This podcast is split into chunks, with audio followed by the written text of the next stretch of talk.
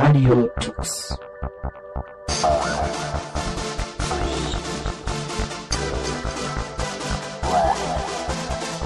The German Linux Radio, the German Linux Radio.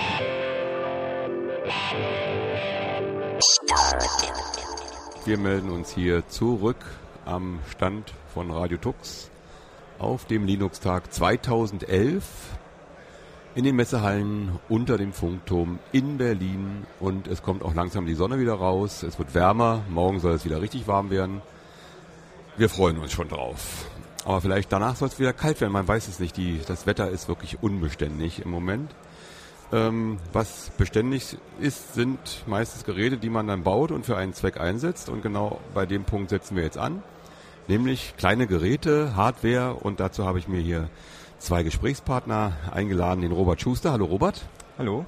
Und den Florian Bohr. Hallo. Hallo Florian. Ihr kommt beide von Open Embedded. Das ist richtig. So, Open Embedded. Embedded äh, ist eigentlich was? Das ist Äh, Open Embedded ist eine Bauumgebung für Embedded-Betriebssysteme auf Linux-Basis. Ähm, das heißt, man nimmt Open Embedded, um äh, sogenannte Root-File-Systems zusammenzustellen für Linux-Embedded-Geräte. okay, also für Linux Embedded Geräte, ihr müsst mal ein bisschen erklären. Embedded Geräte sind sind welche Geräteform? Ähm, jeder von uns hat ja sicherlich schon mal ein Smartphone gesehen. Mhm. Äh, ein Smartphone ist ein ganz klassisches Embedded-Gerät. Äh, unter Embedded versteht man meistens oder versteht man ein Gerät, was einen ganz speziellen Zweck ähm, ausführt. Ein Computer, wie er auf unserem Desktop äh, steht, der, den kann man für jeden Zweck einsetzen. Ein Embedded-Gerät hat meistens einen bestimmten Zweck und wird deswegen äh, in etwas anderes eingebettet. Da kommt auch der Begriff her. Genau, Mhm. eingebettet, okay. Mhm. Genau. Und Open Embedded heißt dann also äh, was in dem Fall? Ihr, ihr crackt dann diese ganzen Sachen oder ihr Nein. nehmt, ihr könnt das auf jedes eingebettete Gerät raufbringen, das Betriebssystem oder das System, was ihr da macht. Äh, jein. Äh, wir, bringen das nicht unbedingt äh, auf jedes System. Äh, Gerade solche Dinge wie der Linux-Kernel, der wird als gegeben vorausgesetzt. Äh, unser Job ist es mehr, äh, Software für diese Person Geräte zu übersetzen, Compiler zu bauen, die dazu dienen, Software für ein, für ein solches Ge- Gerät, für die Architektur von diesem Gerät zu übersetzen, äh, Software zusammenzustellen, äh, Abhängigkeiten aufzulösen. Es ist, das Ziel ist, eine bestimmte Applikation, wie der Kollege schon sagte, die Geräte dienen üblicherweise einem bestimmten Zweck. Und eine Applikation, die für einen bestimmten Zweck dient, äh, auf dem Gerät zum Laufen zu, zu bringen und sämtliche Software, Bibliotheken, Betriebssystem, möglicherweise ein Bootloader, die dieses äh, Gerät braucht, um die Software zum äh, Laufen zu lassen, äh, zusammenzustellen und auf dieses Gerät zu bringen. Also auf ein ganz spezielles Gerät. Und diese Geräte sind ja nicht nur Geräte, die man kaufen kann, sondern auch Geräte, die jemand zum Beispiel baut, eine Firma, die sich also einen bestimmten äh, Prozessor sucht und eine bestimmte Platine herstellt und eine bestimmte Architektur baut.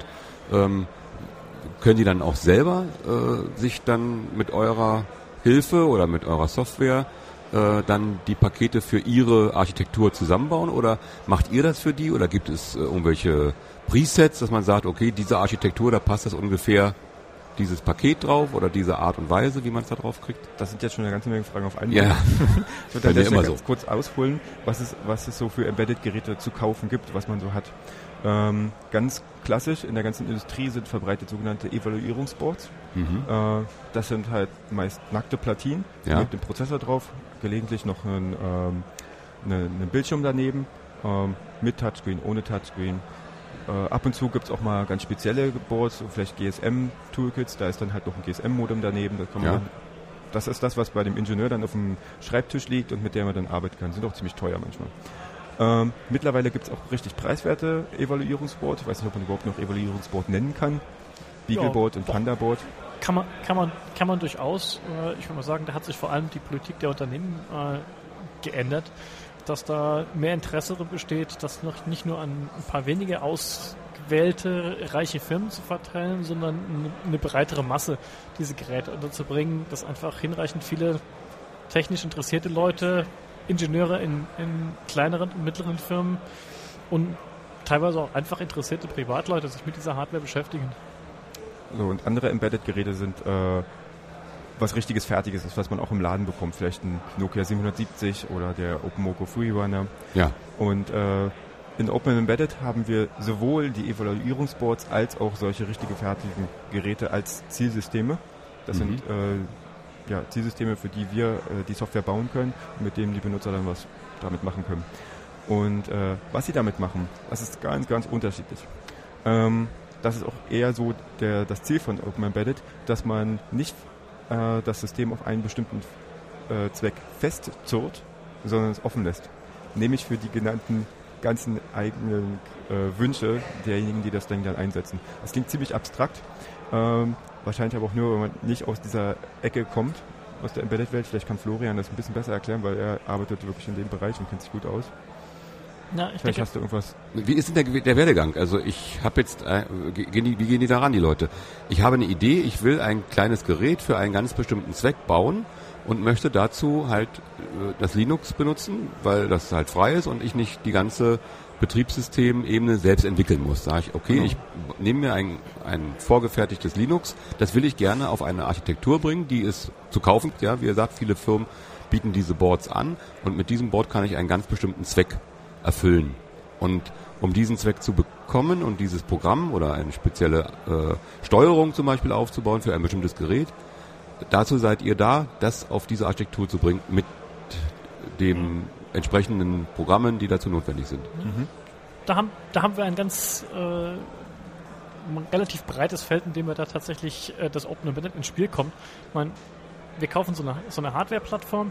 Und der Hardware-Plattform, von der haben wir üblicherweise Linux-Kernel, Betriebssystem, die Portierung ist vorhanden, das haben wir vorgegeben ähm, und wir haben eine Idee, was machen wir damit. Mhm. Für das, was wir machen, da schreiben wir unsere Applikation dafür. Das ist üblicherweise dann das Expertise von den, von den Leuten, die so, die so etwas machen wollen, die etwas realisieren wollen. Mhm.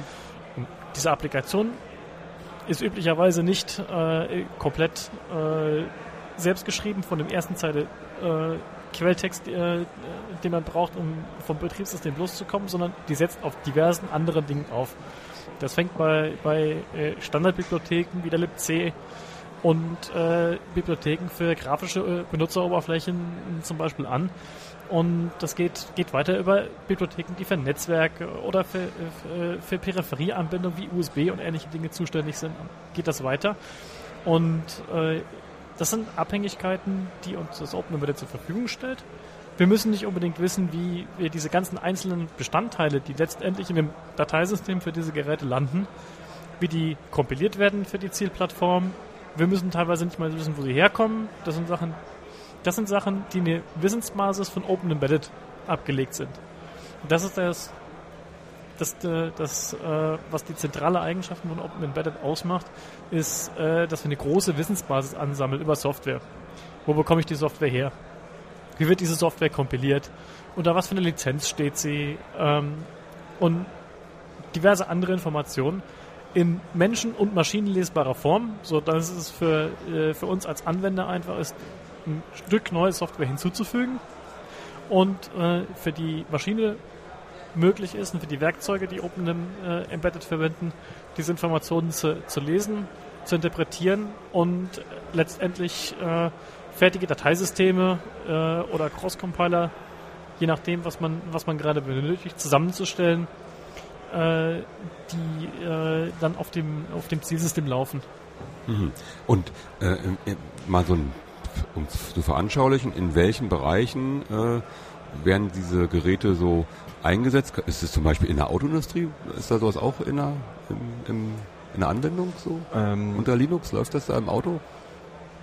Das, das, das ist eher was, was noch ähm, ist es im Kommen. Also so Auto, Automotive-Bereiche sind äh, äh, bis jetzt mehr sehr, sehr tief embedded, so wenn's, wenn man so an Steuerung denkt. Ja, die machen Dinge. alles noch selber. Das ist, die machen alles selbst. Das ist noch, äh, das ist noch, äh, das ist außerhalb, Protokolle noch ja, das ist. Ja. das ist außerhalb von unserem Fokus.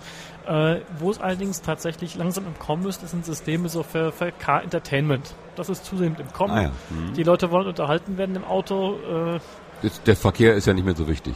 äh, richtig. Und äh, in diesen Bereichen ist auf jeden Fall Einsatz von Open Embedded denkbar. Ähm, und Wird angewendet oder ähm, kommen? Was heißt das? Die Leute sind interessiert oder setzen es, ein? Es gibt, es gibt äh, sagen wir, es gibt inzwischen Kons Konsortien, es gibt, es gibt Firmen, die Software in diese Richtung entwickeln, die basiert auf Linux und dafür ist Open Embedded natürlich äh, hervorragend geeignet, um, äh, um solche Systeme dann fertig zu konfektionieren für, für einen Einsatz auf einem, auf einem entsprechenden Embedded-Rechner, äh, den wir dann in einem, in einem Fahrzeug haben. Aber um es konkret zu machen, also mir ist kein Hersteller bekannt, der direkt Open Embedded einsetzt. Mhm. Problem ist aber auch, die Hersteller schreiben es jetzt nicht ganz groß auf die Fahne, dass sie das tatsächlich tun. Aha. Ähm, ich habe äh, erfahren, dass ein großes äh, deutsches äh, Technologieunternehmen halt Open Embedded einsetzt, nachdem ich dort auf eine Konferenz eingeladen worden bin. Äh, habe ich es halt direkt erfahren. Vorher wussten wir das nicht. Mhm. Auf der Mailingliste bei uns sind viele Leute, die auch für irgendwelche Firmen arbeiten oder auch als Freelancer tätig sind, ähm, die dann auch nicht unbedingt sagen, für wen sie das jetzt eigentlich tun. Mhm. Ähm, aber es, es wird in der Industrie eingesetzt, äh, kann er sagen, so zum Beispiel Medizin, medizinische Anlagen. Medizintechnik. Ja, Medizintechnik äh, für, die, für die Steuerung von den Gängern oder für die, für die Bedienelemente. Und äh, das Praktische daran ist halt für die Firmen, die das einsetzen, äh, die bekommen äh, ganz große Unterstützung bei dem Punkt Wartbarkeit. Denn Embedded Betriebssysteme bauen ist, ist jetzt nicht Magie, aber es ist schwierig. Und äh, es, es, hat halt furchtbar viel Aufwand, wenn man das manuell machen will. Manuell heißt auch gleichzeitig viele, viele Fehlerquellen. Viele, viele Fehlerquellen heißt teuer. Und ähm, Open Embedded, wenn man das einsetzt, hat man den ganzen Prozess des Betriebssystems erstellen an einer Stelle automatisiert. Nachdem man es konfiguriert hat, wenn man das Zielsystem ausgewählt hat, die Anwendung bestimmt hat, welche Version das sein soll, mhm. äh, danach ist es bloß noch einmal das Werkzeug ausführen. Das Ganze kann man auch noch auf einen Bildserver packen, sodass das äh, System vielleicht morgens automatisch, also das System wird über Nacht gebaut, es steht morgens äh, fertig da, kann von der QS abgenommen werden. Das ist, äh, das ist die Idealvorstellung. Und das kriegt man mit Open Embedded hin. Äh, ich würde ganz gerne was sagen, was das Open in Embedded Genau, dann wäre ich jetzt was, was drauf gekommen. Was, ja, das klingt jetzt, auf sich halt. was ist das Open?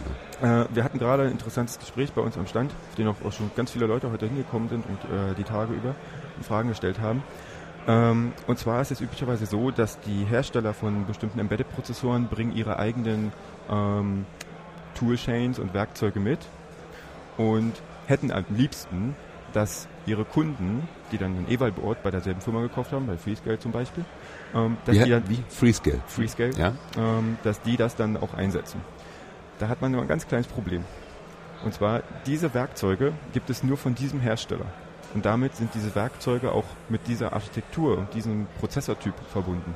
Und es ist so, äh, ich hoffe, den Hörern sagt die ARM-Architektur was. Das ist eine ziemlich verbreitete Architektur mhm. in der Embedded-Welt. Und es gibt nicht nur einen Hersteller, der das herstellt, sondern es gibt viele. Freescale ist einer davon, Texas Instruments ist ein anderer, es gibt Samsung, Toshiba. Und, und in so China gibt es auch einige. Genau, da werden die Netze produziert oder wo auch immer. Äh, der Punkt ist der, ähm, für uns als Softwareentwickler ist ein Arm wie der andere. Aber für die Hersteller dieser Prozessoren ist das was ganz anderes. Die wollen natürlich dem Kunden Verkauf äh, sagen, einreden, dass äh, nur mit ihrem Arm lässt sich dann die Zielanwendung tatsächlich machen. Worauf ich hinaus will ist... Ist es denn dann auch endlich so? Sind die wirklich unterschiedlich? Die haben unterschiedliche Eigenschaften. Ja. Ähm, ja, da, da, könnte man auch Bücher drüber schreiben. okay. ähm, worauf ich hinaus wollte äh, legt man sich auf, einen, auf eine dieser oder setzt man eines dieser herstellergegebenen Tools ein, kommt man von dieser Architektur so leicht nicht weg. Wenn man, wenn man sagt, zweite Generation der Hardware, muss man wieder bei dem Hersteller einkaufen, wenn man mhm. nicht in Kauf nehmen will, dass man seine gesamte Bauarchitektur jetzt wieder umstellen muss. Ja. Setzt man Open Embedded ein, kann man sowohl für die Freescale-Geräte bauen, als auch für die von Texas Instruments. Und der Hammer, man kann auch die Architektur wechseln. Das das soll mir mal mit, mit einem dieser herstellergetriebenen, äh, Hersteller gegebenen Tools teilen. Also ich kann dann äh, einen ARM-Prozessor eines anderen Herstellers nehmen, der auch in der Peripherie ganz anders aus der arbeitet. Aus der Software-Sicht anders ja. arbeitet. Das heißt, dass, äh, wenn das Projekt geplant wird, Generation 2 des Produktes, mhm. in der ersten Generation wurde ein Freescale-System eingesetzt. Jetzt steht die Frage an, zweite Generation hat man andere Anforderungen, vielleicht ist der Prozessor eines anderen Herstellers besser. Und dann kommt der Punkt, ja, aber wir haben die Software damals für dieses Tool unser ganzer Bauprozess ist auf dieses Tool angewiesen. Mhm. Das würde jetzt so und so viel kosten, das umzuschreiben, wenn wir das auf das andere setzen. Ja. Hat man, hätte man von Anfang an auf Open Embedded gesetzt, ist das ein Umschreiben der Konfigurationsdatei. Ein Austauschen des, der, der, des Zielgerätes. Das Ja. war's. Das ist Wie viel Zielgeräte unterstützt ihr so? Äh, derzeitig haben wir in unserem Verzeichnis Machines äh, 300 ähm, Einträge. Mhm. Die sind nicht alle gleich gut unterstützt. Äh, es gibt ein paar Favoriten. Beagleboard, Pandaboard sind irgendwie immer ganz gut. Was, haben, was, was läuft noch gut? Oh, die, diver, diverse Geräte. Also ein ganz erheblicher Teil von, von denen, die, da tatsächlich, die wir tatsächlich in unserem zentralen Repository führen, die sind doch recht gut unterstützt. Und ähm, natürlich gibt es darüber hinaus wiederum bei vielen von unseren Anwendern natürlich eigene Geräte, äh, eigene Gerätedefinitionen, äh, eigene Geräte, für die was gebaut wird, von denen wir im, im Zweifelsfall nie etwas hören oder von denen wir nie etwas sehen. Nicht alle arbeiten an, den, an dem zentralen äh, Repository mit, äh, committen alle ihre Änderungen oder äh, schicken Patches auf, auf unsere Mailinglisten, um die Sachen äh, einzufügen. Das ist auch durchaus was, was, was einfach innerhalb von den Firmen abläuft. Von manchen wissen wir es, dass es, dass es einsetzen. Äh, manche äh, äh, nehmen ein wenig teil an, dem, an der Community, arbeiten ein bisschen mit. Und äh, wiederum andere sind äh, sehr aktive Teilnehmer und äh, zentrale äh, Contributor zu diesem Projekt. Letztere sind uns auch lieber und letztere machen sich eigentlich auch einfacher. Letztere werden von dem ganzen Prozess mehr haben, wenn sie sich an daran beteiligen, als wenn sie es äh, komplett für sich alleine machen. Gut, das müssen, ist ein Lernprozess auch wahrscheinlich bei den anderen Firmen, dass sie äh, sich vielleicht auch einbringen und von davon einen Nutzen haben, wenn sie sich einbringen, auch selbst halt einen Nutzen haben. Ja. Wenn, äh, wenn man sich abkapselt und alleine auf der Insel lebt, ist es immer schwierig. Man muss alles selber anbauen. Ne? Äh, das kennt man ja von Robinson Crusoe, der hatte ja auch einen Mitstreiter und das war auch einfacher, als es zu zweit waren. Interessanterweise, äh, Florian hat am Anfang gesagt, man sieht da auch die Embedded-Industrie sich ändern anhand von Beagleboard und Pandaboard. Im gleichen Atemzug hat, äh, ist, kann man sagen, dass auch Open Embedded äh, wird als die offizielle äh, Bauumgebung für diese Geräte benutzt. Für Beagleboard jetzt. Oder? Mhm. Mhm. Und das ist auch eine Veränderung im ganzen Ökosystem. Da ist nicht mehr das Inhouse-Tool, was, Mhm. äh, was man den Kunden dann aufzwingt, sondern es ist auch Open Embedded. Wie aktuell sind denn die äh, Boards oder auch die Architekturen, die ihr unterstützt? Wie schnell ist dann sowas äh, auf neueren äh, Ausgaben der Prozessoren oder wenn jetzt ein neuer Prozessor rauskommt, wie schnell geht das? Ja, das ist, äh, das hängt ein bisschen vom äh, tatsächlich von der von der Technik ab. Das ist natürlich die verflixte Technik wieder unten drunter. Äh, wenn es um Prozessor geht, der äh, eine vergleichbare Architektur hat, einen vergleichbaren Befehlssatz spricht wie, wie ein äh, bestehender, was die übliche Variante ist. Äh, neue Befehlssätze, das tröpfelt erst, äh, erst langsam, vor allem der Aufwand, äh, solche ganz grundlegenden Dinge zu entwickeln, ist sehr hoch. Äh, geht das relativ schnell.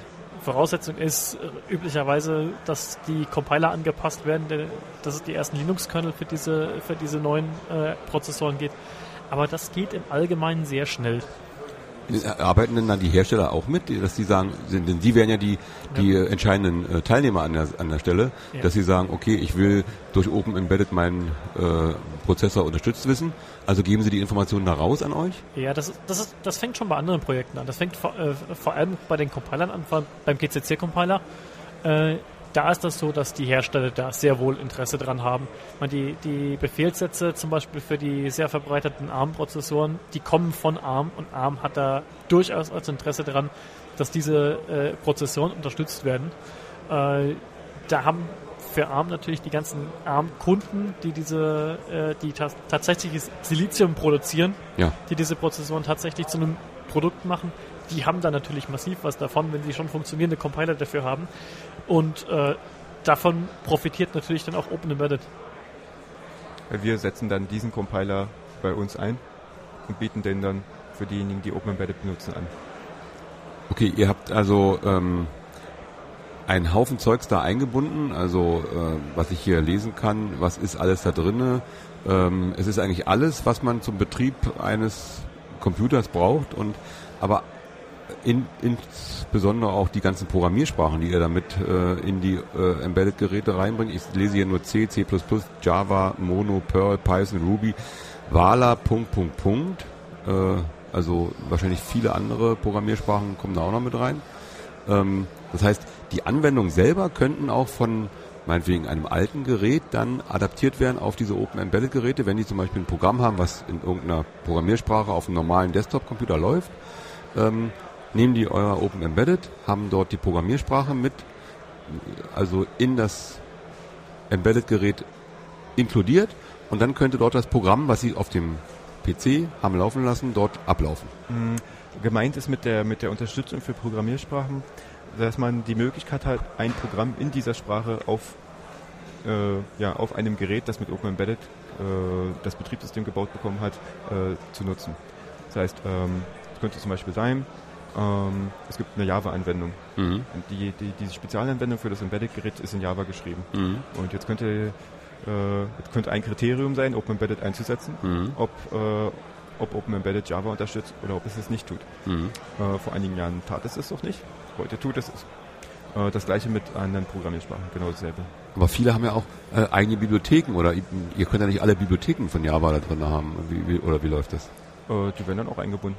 Die Bibliotheken kann man liefern und dann werden die mit rein.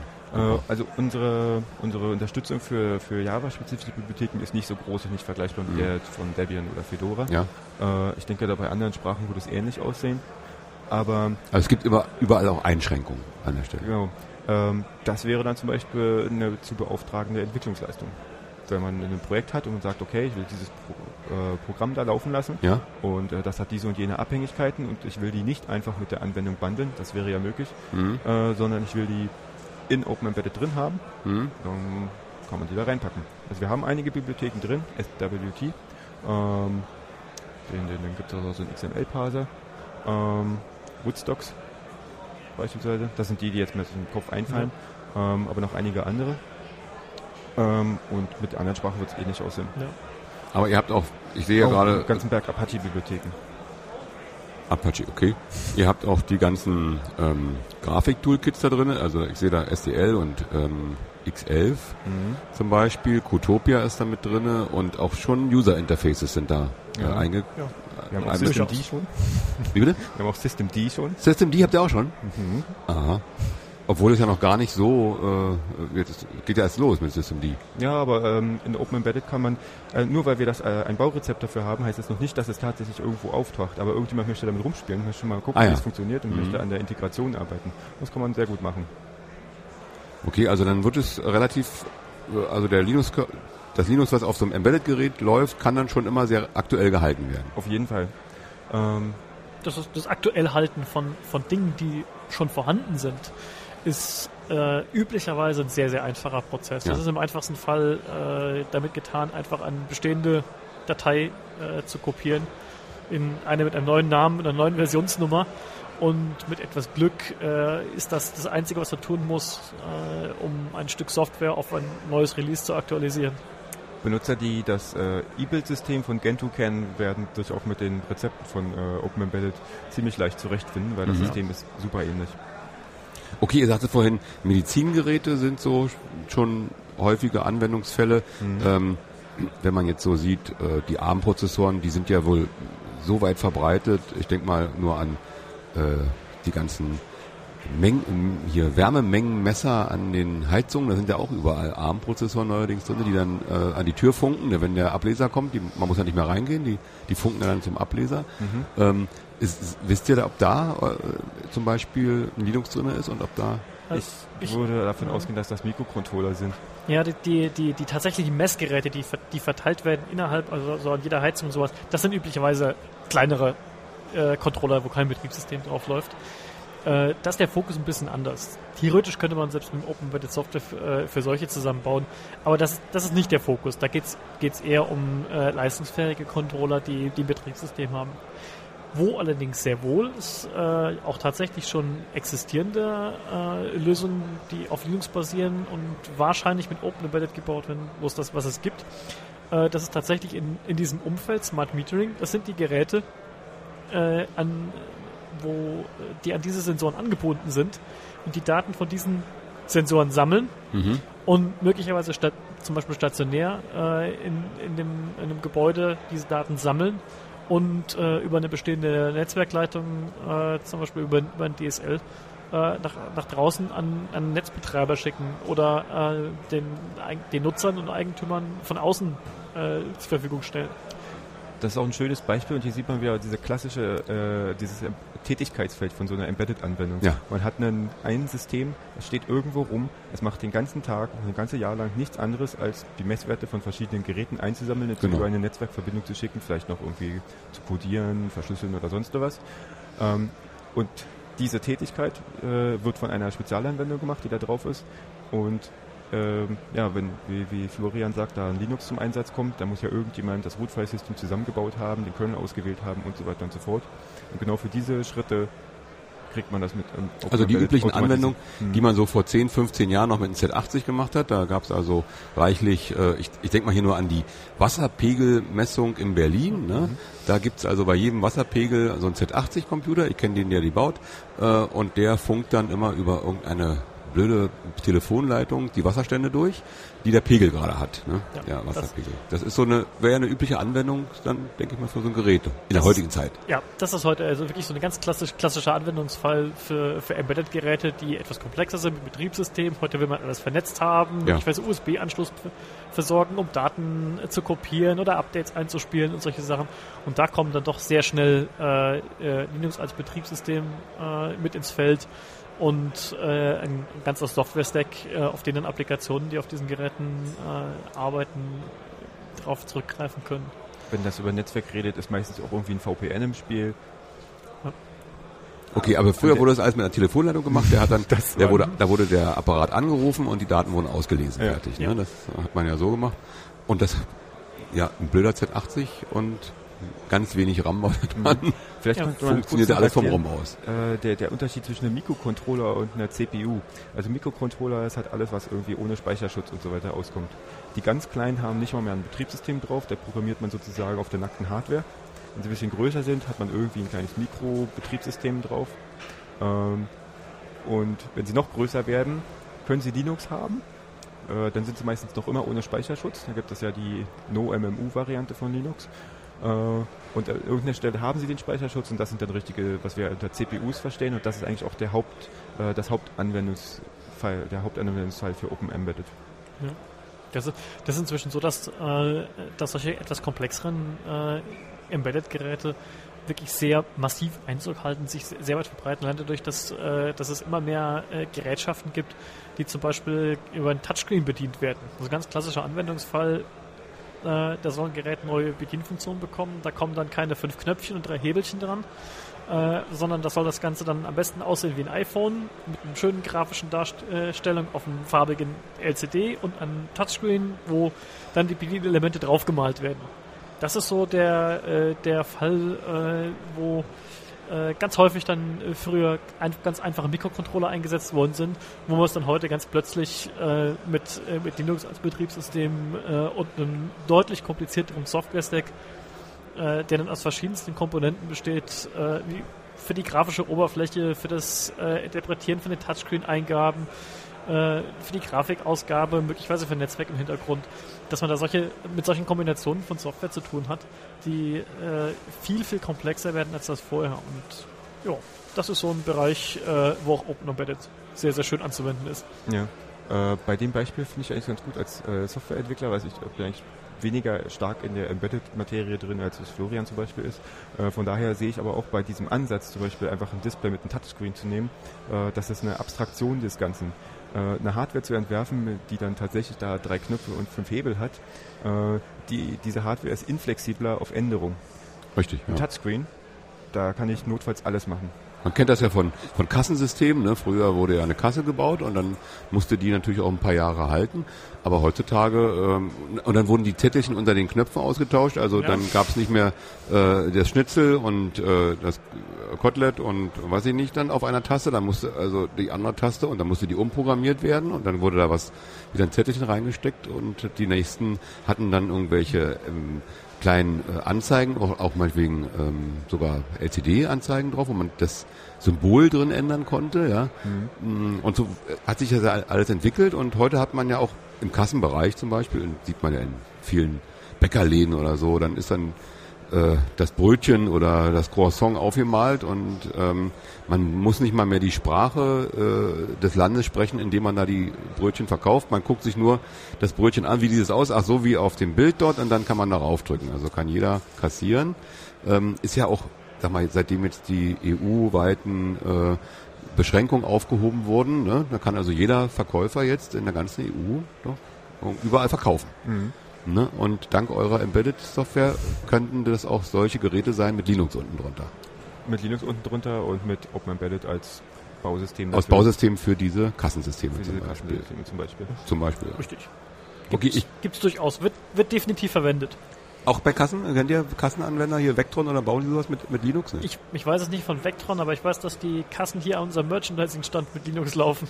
Ah ja, am Merchant. Na, das, das, das, das setze ich voraus eigentlich, ne? Am Merchandising-Stand vom Linux da, ja. Das, Das- gehört ja schon fast dazu, ja. Es ist guter Ton. Genau. Hat man nicht vor einigen Jahren bei Edeka äh, die Kassensysteme mit so einem Tux gesehen? Das weiß ich nicht. Ich, Mir war so. ja? Ja. Bei Edeka? Ja. Das ist aber erstaunlich, doch. Das, man weiß es, es, das Dumme ist bei Linux, es ist nicht 100% bekannt, wer es alles einsetzt. Ne? Nein, das absolut nicht. Es ist immer wieder äh, mal schön, irgendwo äh, auf verschlungenen Wegen zu erfahren, wer es dann doch irgendwo wieder irgendwo einsetzt und wer dann möglicherweise auch Open Embedded verwendet. Mhm. Und äh, das ist auch, ich denke mal, einer der, der Gründe hier auf dem Linux-Tag zu sein, weil da kommt man in Kontakt mit Leuten, die es dann doch einsetzen und konkrete Fragen haben. Und äh, darüber erfährt man doch immer mal wieder von Leuten, äh, die dann äh, unsere Software einsetzen. Und das Habt ist sehr, sehr spannend. Ihr habt Firmen kennengelernt oder Leute kennengelernt, die ihr bisher gar nicht kanntet. Ihr hattet überhaupt keine Ahnung, dass die das einsetzen und die kamen zu euch an den Stand und haben gesagt, wir machen das, wir haben mal eine Frage. Ja, doch, durchaus. Mhm. Oder gesagt, ja, sie finden das toll und wollten einfach nur mal so Hallo sagen. Oder nur so Hallo sagen. Ja, äh, ja es gibt auch Firmen, die, die Open Embedded einsetzen und halt nicht irgendwie Bock haben, sich mit uns auseinanderzusetzen. Ein populäres Beispiel ist äh, Palm bzw. HP mit Aha. WebOS. WebOS ist Open Embedded basiert, äh, setzt auch die, die OPKG-Paketverwaltung ein, die ja auch bei uns der Standard ist.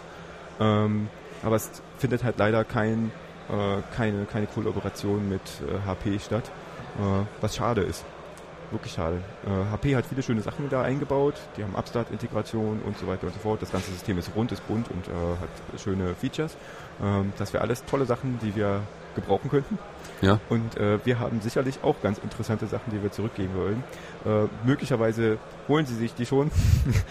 ähm, Wie das immer so ist, ne? die großen Firmen bedienen sich in der Open Source Gemeinde und geben nicht zurück. Also das äh, hat man ja, öfter. Ich, ich, würde das nicht verallgemeinern. nee, nicht allgemein, Das aber es gibt's äh, öfter. Ja, also HP ist ja auch bekannt dafür, ähm, großer Unterstützer von Debian zu sein. Von daher würde ich nicht Kann man das nicht ganz so, HP die Breitseite geben. Vielleicht Ja. ist es eine andere Abteilung und die sind da nicht so Ja. firm.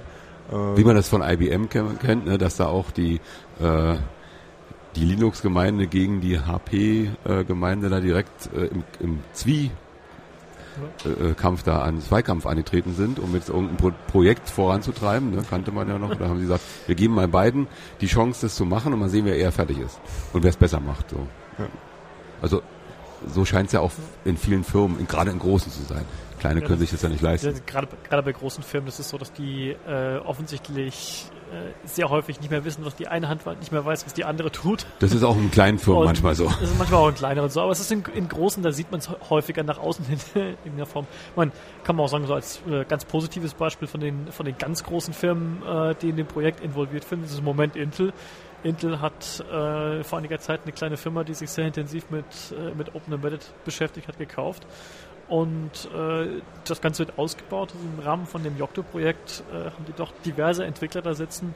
Und da ist ein reger Austausch und wirklich sehr aktive Mitarbeit an dem Projekt, äh, an dem Open So- reinen Open Source Projekt ist da doch sichtbar und wird vorangetrieben. Also, Also ihr bekommt von Intel Input jetzt sozusagen. ja. Äh, ja, ja. Wir kriegen nicht nur Input, sondern die arbeiten wirklich aktiv mit. Also Mhm. die haben da mehrere Leute sitzen, die an dem, an dem Yocto-Projekt arbeiten, äh, was ganz unmittelbar äh, mit dem, mit dem Open Embedded zusammenarbeitet und da fließen konkrete Neuentwicklungen sofort in Open Embedded ein. Ja, Yocto und Open Embedded ist tatsächlich auch eine kleine Erfolgsstory.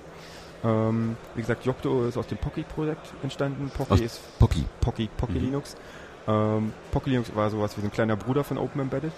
Ähm, und äh, wurde von der Firma Open Hand gemacht. Open Hand ist gekauft worden und so weiter. So ist die, die Geschichte. Ähm, nun hat halt äh, Intel dieses große Yocto-Projekt gestartet, was vor allen Dingen für die in- interessant ist, denen Open Embedded immer zu schnelllebig ist. Open Embedded hat halt viele äh, Entwickler, ähm, die halt oft Sachen äh, in, das, in das Projekt beisteuern und wo viel gearbeitet wird, da geht auch mal schnell was kaputt. Das passiert einfach so, weil es so viele Abhängigkeiten gibt in, untereinander. Äh, wir machen jetzt auch Releases, um damit besser klarzukommen, aber im Vorjahr war es schlimmer. Und das hat auch viele Leute abgeschreckt, Open Embedded einzusetzen. Und da setzt eigentlich Yocto an. Yocto macht stabile Releases, da ist eine große Firma hinter, die setzen, äh, die machen wesentlich kleinere ähm, Anzahl an, an Zielgeräten, äh, ja, unterstützen die. Aber mit weniger Unterstützung kommt auch, ist weniger Wartungsaufwand da, kann auch weniger kaputt machen. Jetzt ist der Punkt, dadurch, dass Yocto und Open Embedded im Prinzip dasselbe sind, nur in unterschiedlichen Größen, gibt es auch sehr viel Überlappung. Und es hätte jetzt so aussehen können, wir haben tolles, äh, professionell gewartetes Projekt auf der einen Seite und wir haben wildes, innovatives Projekt auf der anderen Seite und wir müssen jetzt Patches hin und her schicken. Gut, wir benutzen Git, da ist das alles nicht so schwierig, aber trotzdem es wäre Aufwand, der unnötig ist. Und äh, wir haben es hingekriegt, wir haben mit Jokto gesprochen, wir haben mit den Leuten dort äh, uns auseinandergesetzt und haben uns darauf geeinigt, dass wir in Zukunft eine gemeinsame Basis haben, ein Kern von Open Embedded, der sowohl in Open Embedded verwendet wird, im größeren Open Embedded, wenn man so will, und in Yocto. Zusätzlich hat Yocto dann noch seine ähm, Addition, seine zu, zugefügten Sachen. Das heißt, wir haben so einen kleinen Kern in der Mitte, das ist OE Core, wird das genannt. Äh, auf der einen Seite kommt dann auch Open Embedded drum und auf der anderen Seite äh, kommt das Yocto, die Yocto-Erweiterung ran. Und das ist super, weil das spart uns den ganzen äh, Merge-Aufwand. Ähm, wir haben beide denselben Softwarestand, das macht das auch leichter für die Leute, die ähm, sich vielleicht nicht ganz entscheiden können, ob sie für dieses Projekt Open Embedded nehmen oder da lieber Yocto nehmen. Die können nämlich dann einfach die fehlenden Sachen entweder aus dem einen oder dem anderen Projekt rausziehen. Die Sachen bleiben ziemlich nah beieinander. Okay, das ist ja Tolle Sache von ja. Intel. Und, und für euch jetzt in der Zukunft ähm, äh, für Open Embedded, was habt ihr jetzt als nächsten Schritt vor? Ihr wollt feste Releases rausgeben? Machen wir Natürlich, ihr macht ihr jetzt schon. Mhm. Es gibt jetzt auch einen Release-Zyklus oder sind die kommen die, wenn die fertig sind? Nee, das ist, es- ist es tatsächlich so, so gedacht, dass wir äh, möglichst regelmäßig Releases machen. Regelmäßig ist ja doch, ich kann sagen, alle zehn Jahre oder alle sechs Monate oder äh, ich, was ist regelmäßig? Eher, eher alle sechs Monate als alle zehn, zehn Jahre. Aber es ist noch äh, noch keine kein Zeit äh, Wir, wir, sind, wir sind nicht Debian. oder Fedora oder so, die, die ja versuchen Wir- alle sechs Monate was zu bringen. Wir bewegen uns ungefähr so zwischen dem, was äh, Fedora und Ubuntu macht und, äh, und dem, wie Debian ist. äh, man muss sagen, das ist wirklich schwierig. Wir sind ein großer Haufen, ganz, äh, Leute mit ganz unterschiedlichen, kommen aus ganz unterschiedlichen Richt- Richtungen. Es gibt Leute, die machen das privat, es gibt Leute, die arbeiten in irgendeiner Firma, ähm, die das einfach selber einsetzen. Es gibt auch Firmen, die machen Services äh, für Open Embedded. Und alle diese unterschiedlichen Anforderungen, heißt auch, Leute haben nicht immer Zeit und das ist nicht so einfach, aber wir versuchen Releases zu machen, wenigstens zweimal im Jahr. Ja. Ähm, das ist der Anspruch. Und Und dann natürlich, nah am Ball bleiben. Es gibt da bei euch dann demzufolge immer viel zu tun, weil immer neue Boards auf den Markt kommen, immer neue Architekturen und das muss immer eingebunden werden und, äh, Und weil supported. die freie Softwarewelt einfach für, für den kleinen Haufen, den wir sind, äh, der wir sind, ähm, sich einfach schnell weiterentwickelt und dann doch auch gerne bei der Software am Ball bleiben möchte. Systemd zum Beispiel. Ja, soll jetzt rein, ja, muss. Genau, Also es bastelt jemand, wie kann man jetzt schnell mit Systemd das System dort starten? genau. Ähm, Gnome 3.0 ist äh, da. Wir Ja. sind noch bei 2.32. Okay, Ähm, Qt 4.7.3 haben wir drinne. 4.8 ist ja jetzt auch schon ein Mhm. Weilchen da. Ne, seit ein paar Wochen ist es da, ne? Qt 4.8. Ist noch, auf jeden Fall noch nicht lange. Nicht lang genug für uns. Noch nicht lange. achso, no. dass ihr das dann schon drin habt. Genau. Ja. das freut auf jeden Fall ganz viele Leute, die in dem Embedded-Bereich äh, unterwegs sind, dass die sofort das super tolle neue Qt, was es jetzt schon gibt, sofort auch auf ihren Embedded-Geräten einsetzen können. Wollen Sie das? Äh, ja, doch, da gibt es durchaus einige Leute, die Interesse haben. Und das, da hat sich auch so in dem Bereich von, der interessant ist für Embedded Mobilgerät, hat sich da doch gerade gerade bei Qt einiges getan. Mhm. Weil ich bin immer der Meinung, gerade industrielle Anwender haben eigentlich eher äh, ein Interesse daran, stabiler in älteren Fassungen äh, stehen zu bleiben und zu sagen, okay, meine Anwender können mit diesem äh, mit dieser Umgebung, mit dieser fest eingefrorenen Umgebung arbeiten und ich lasse das jetzt fünf Jahre so stehen. Also wir machen das auch bei uns in der Firma. Wir machen ein, ein Freezing an einer bestimmten Stelle und sagen, das bleibt jetzt drei Jahre gleich aus. Ja, das ist durchaus wahr. Das ist dann der Unterschied, äh, ob man es mit einer Abteilung zu tun, äh, so einer typischen Research and Development Abteilung zu tun hat, die erstmal interessant sind, äh, wissen wollen, was Neues ist, und dann eine Abteilung ist, die ein konkretes Produkt entwickelt. Und für die Leute, die das konkrete Produkt entwickeln, für die ist tatsächlich Veränderung der pure Horror, weil Ist- die wollen fertig werden. Richtig, wir müssen ja verkaufen. Und das muss dann auch stabil sein und äh, immer wenn ich was Neues da reinbringe, wird es immer wieder instabil. Und, ähm, ja, und es muss auch so unter, unterstützt werden, dann wenn es draußen ist. Ne? Denn wie wir alle wissen, die Fehler sind nicht äh, alle behoben, wenn das Produkt die, die Firma verlässt. Ne? Mhm. Man muss auch sehen, es gibt ja, äh, es gibt ja Produkte in verschiedenen Zuständen, sagen wir mal. Äh, es gibt Produkte, die sind schon da, jetzt zum, zum jetzigen Zeitpunkt, die werden natürlich nicht auf Qt 4.8 umsteigen. Äh, aber es gibt halt Produkte, die zum jetzigen Zeitpunkt erst geplant werden. Und Ja. für die ist natürlich die Wichtig, dass jetzt Wichtig. aktuelle Sachen drin sind, damit die dann sind sie auch nicht mehr aktuell, wenn es dann auf den Genau. Markt kommt. Ja, klar, logisch. Okay, ähm, wenn euch irgendjemand unterstützen will oder hat jetzt gesagt, okay, die machen ja da was, was zum Anfassen und äh, das interessiert mich mehr als nur die reine Software. Also da kann man richtig was sehen. Ähm, ich kann mir ein kleines Gerät, so ein Beagleboard kaufen, kann das dann dort mit Open Embedded ähm, mit einem Linux verpassen und mir ein meinetwegen die eigene äh, Wohnungssteuerung in einem kleinen Kasten bauen, wer daran interessiert ist und bei euch mitarbeiten will. Wie erreicht man euch? Wie kann man zu euch kommen? Internetseite, Mailingliste, IRC, IRC-Channel und so weiter. Mhm. Also zentraler Anlaufpunkt für alle geschriebene Informationen ist die Webseite www.openembedded.org. Ist ein Wiki da, findet man Anleitungen, wie fängt man mit Open Embedded an, wo checke ich was aus, welche Software brauche ich, wie harmoniert Open Embedded mit meiner Distribution. Ähm, die Kommunikation findet, die technische Dok Kommunikation, wo es darum geht, soll das Patch rein oder nicht und so weiter und so fort, findet auf der Mailingliste statt. Habe ich jetzt nicht im Kopf die Aber die kann man, die Mailingliste kann man auf der Internetseite finden. Genau. Ja. Ähm, dann alle informelle Kommunikation findet im IRC-Channel hash OE statt auf freenode.org. Ähm, ja, das sind so die, die Anlaufpunkte. Der IRC-Channel, der heißt wie? hash, Hash OE, OE. also einfach OE. Mhm. Ähm, Achso, Hash OE. ja. O- OE nur, die zwei Buchstaben. Genau, OE wie Open Embedded. Mhm. Embedded. Äh, was ich an der Stelle gerne dazu sagen will, ähm, der, der Linux-Markt wächst ja sehr schnell. Aber der Embedded-Markt, der Embedded-Linux-Markt ist von all denen nochmal der schnellst wachsende Bereich. Und äh, ich war letztes Jahr auf einer Embedded Linux-Konferenz und da wurde das auch nochmal ganz groß thematisiert. Äh, wir steuern auf einen Fachkräftemangel hin. Es, es gibt viel, viel zu tun. Und Okay, ist, Leute, und das also- ist wahnsinnig interessant. Ähm, Beagleboard und Pandaboard sind, ich will nicht sagen billig, sie sind vergleichsweise, also sie sind unglaublich preiswert. Und ähm, also für jeden, der sich nur so ein bisschen für Embedded und Linux interessiert, würde ich sagen, äh, zuschlagen. Ja, also ich denke, man, äh, man kann äh, äh, guten Gewissens sagen, gelangweilte Open Embedded äh, Projektmitglieder oder, oder Contributors gibt's eher selten.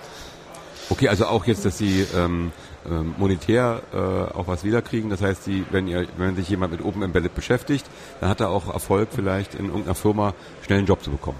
Auf jeden Fall. Das Also die Firmen suchen Menschen, die äh, sich mit Open Embedded oder überhaupt mit dieser ganzen Thematik auseinandersetzen und dann dort in der Industrie tätig werden können. Ja, man wird auch äh, über kurz über lang bei der Beschäftigung mit Open Embedded mit den anderen Teilen zusammenstoßen. Man wird mit dem Cross-Kompilieren äh, zusammenstoßen, man wird Toolchain bauen irgendwie lernen, man wird äh, GDB äh, zum Debuggen benutzen, man kommt mit dem Kernel in Berührung und zwar nicht nur mit dem booten oder so. Ja. Man kommt mit Bootloader in Berührung, mit verschiedenen Architekturen. Und das ist äh, auch ein sehr, sehr, äh, sehr wichtiges Wissen, äh, sehr interdisziplinär in diesem Bereich. Ja. Äh, das ja, ist praktisch.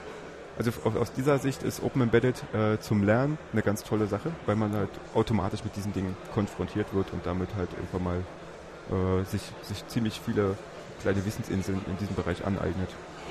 Also Leute, macht euch auf den Weg äh, auf die Internetseite openembedded.org und dort könnt ihr dann äh, ja, die ersten Schritte wagen und wenn ihr etwas wisst und mitmachen wollt, dann meldet euch und dann ist es eigentlich ja, der gerade Weg in eine glückliche Zukunft. Mit Open Embedded. So klingt das jetzt hier, ja? Also alles sehr schön. Der Ja, so große es. Wachstumsmarkt. Und, äh, und Spaß macht es auch noch. Genau, also so ein bisschen, wer, wer Lust hat am Rumbasteln und Rumfummeln, ähm, äh, etwas zu machen, wo man nachher was sieht, ne, und ähm, ja, Also Ja. ganz, ganz erheblicher Teil von den Leuten, die bei uns mitmachen, sind vor allem interessierte Leute, die irgendein Stück Hardware erworben haben, gesehen haben, oh, da läuft ja Linux drauf, oh, da kann ich ja vielleicht noch die und die Software drauf machen. Oh, wie mache ich denn da so eine komplette Software damit? Das ist so eine ganz typische Motivation, wie Leute das erste Mal mit dem Projekt in Berührung kommen. Ja, das ist auch der Fall, so wie ich damals dazugekommen bin. Ich habe äh, früher fand ich Embedded-Geräte voll langweilig. Die können ja nichts, die sind ähm, das ist öde. Und dann hatte ich irgendwann mal so eine Spielkonsole, da war, die, die wurde mit äh, Linux ausgeliefert, das äh, GP2X. Ähm, und das war meine, mein erster Zusammenstoß mit Embedded Linux. Da war ein ARM-Prozessor drin, ist ja der Wahnsinn, ist ganz was anderes als mein Laptop. Und da hat mich dann irgendjemand mal auf Open Embedded gestoßen gest- äh, oder zu Open Embedded gestupst habe mich mit der relativ schwierigen äh, äh, Lernkurve befasst und nach einer Weile habe ich kapiert, wie es funktioniert und konnte meine eigenen Pakete für dieses System bauen und war happy über die Dinge, die ich auf einmal herstellen konnte. Äh, ich hatte zu der Zeit auch an einem Projekt mitgearbeitet, sodass ich da mehr Einsicht hatte in dieses Projekt und konnte dann die Unterstützung für dieses Projekt in Open Embedded aktualisieren und updaten und war so happy drüber. Ich weiß gar nicht, wie bist du dann zu Open Embedded gekommen?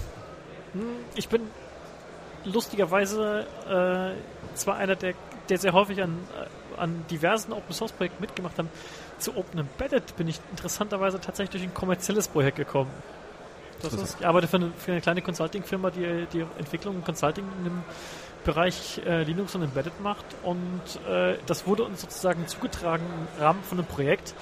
Und das war super spannend. Das war damals, das ist schon reichlich lange her. Das war da, damals war Open Embedded noch ziemlich neu.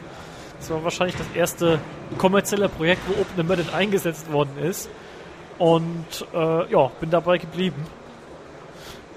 wie lange bist du jetzt dabei? Ich bin schon über fünf Jahre dabei. Okay, seit wann gibt es das eigentlich, Open Embedded jetzt direkt? Ich denke, die Gründung war 2004 und wir haben Ja, uns Ende, wir, Ende 2004 muss, muss es gewesen sein. ja, ich, ja. Open Embedded ist entstanden ähm, äh, aus der Open Saurus Community. Äh, da wurde zuerst äh, ein Bildroot-basiertes äh, Bausystem eingesetzt und dann wollte immer mehr eingebaut werden, noch mehr Features, das und das und das muss optional und hier automatisch und so weiter und so fort. Und irgendwann hat einfach ähm, die, die, die, die Sachen, die man zu Bildroot hinzugefügt hat, die haben das ganze System unwartbar gemacht und man hat gesagt, okay, hier muss irgendwas anderes ran, irgendwas, was mit, dem, mit den Anforderungen, die wir eigentlich haben, viel, viel besser umgehen kann. Äh, daraus ist dann halt das Bitbake-Tool entstanden. Das ist das, was die ganzen Rezepte, die wir haben, abarbeitet. Und dann eben auch die, die Rezeptbasis über die Jahre mit den ganzen Paketen drin. Okay, ich danke also hier dem, den beiden äh, Robert Schuster und Florian Bohr, dass sie hier waren äh, und uns ein bisschen ja, was erzählt haben über Open Embedded und ihr draußen hört den Aufruf, mit Open Embedded werdet ihr glücklich, also äh, kommt hin zu Open Embedded und macht mit. Wenn man noch im Studium ist, hat man vielleicht auch mal Zeit dafür, äh, was zu machen. Äh, die Internetseite ist openembedded.org. Wir machen jetzt weiter mit freier Musik. Wir wünschen dem Florian und dem Robert noch eine, die letzten zwei, drei Stunden hier mit netten Kontakten auf dem Linux-Tag und hoffen, dass ihr in der nächsten Zeit mehr Mitstreiter bekommt. Tschüss und noch einen schönen Abend. Das war eine Sendung von Radio Tux, herausgegeben im Jahr 2011 und unter Creative Commons by Non-Commercial Sharealike.de. Lieder sind eventuell anders lizenziert. Mehr Infos auf radiotux.de.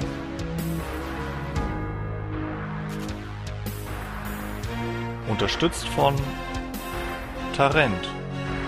Fairtrade Software.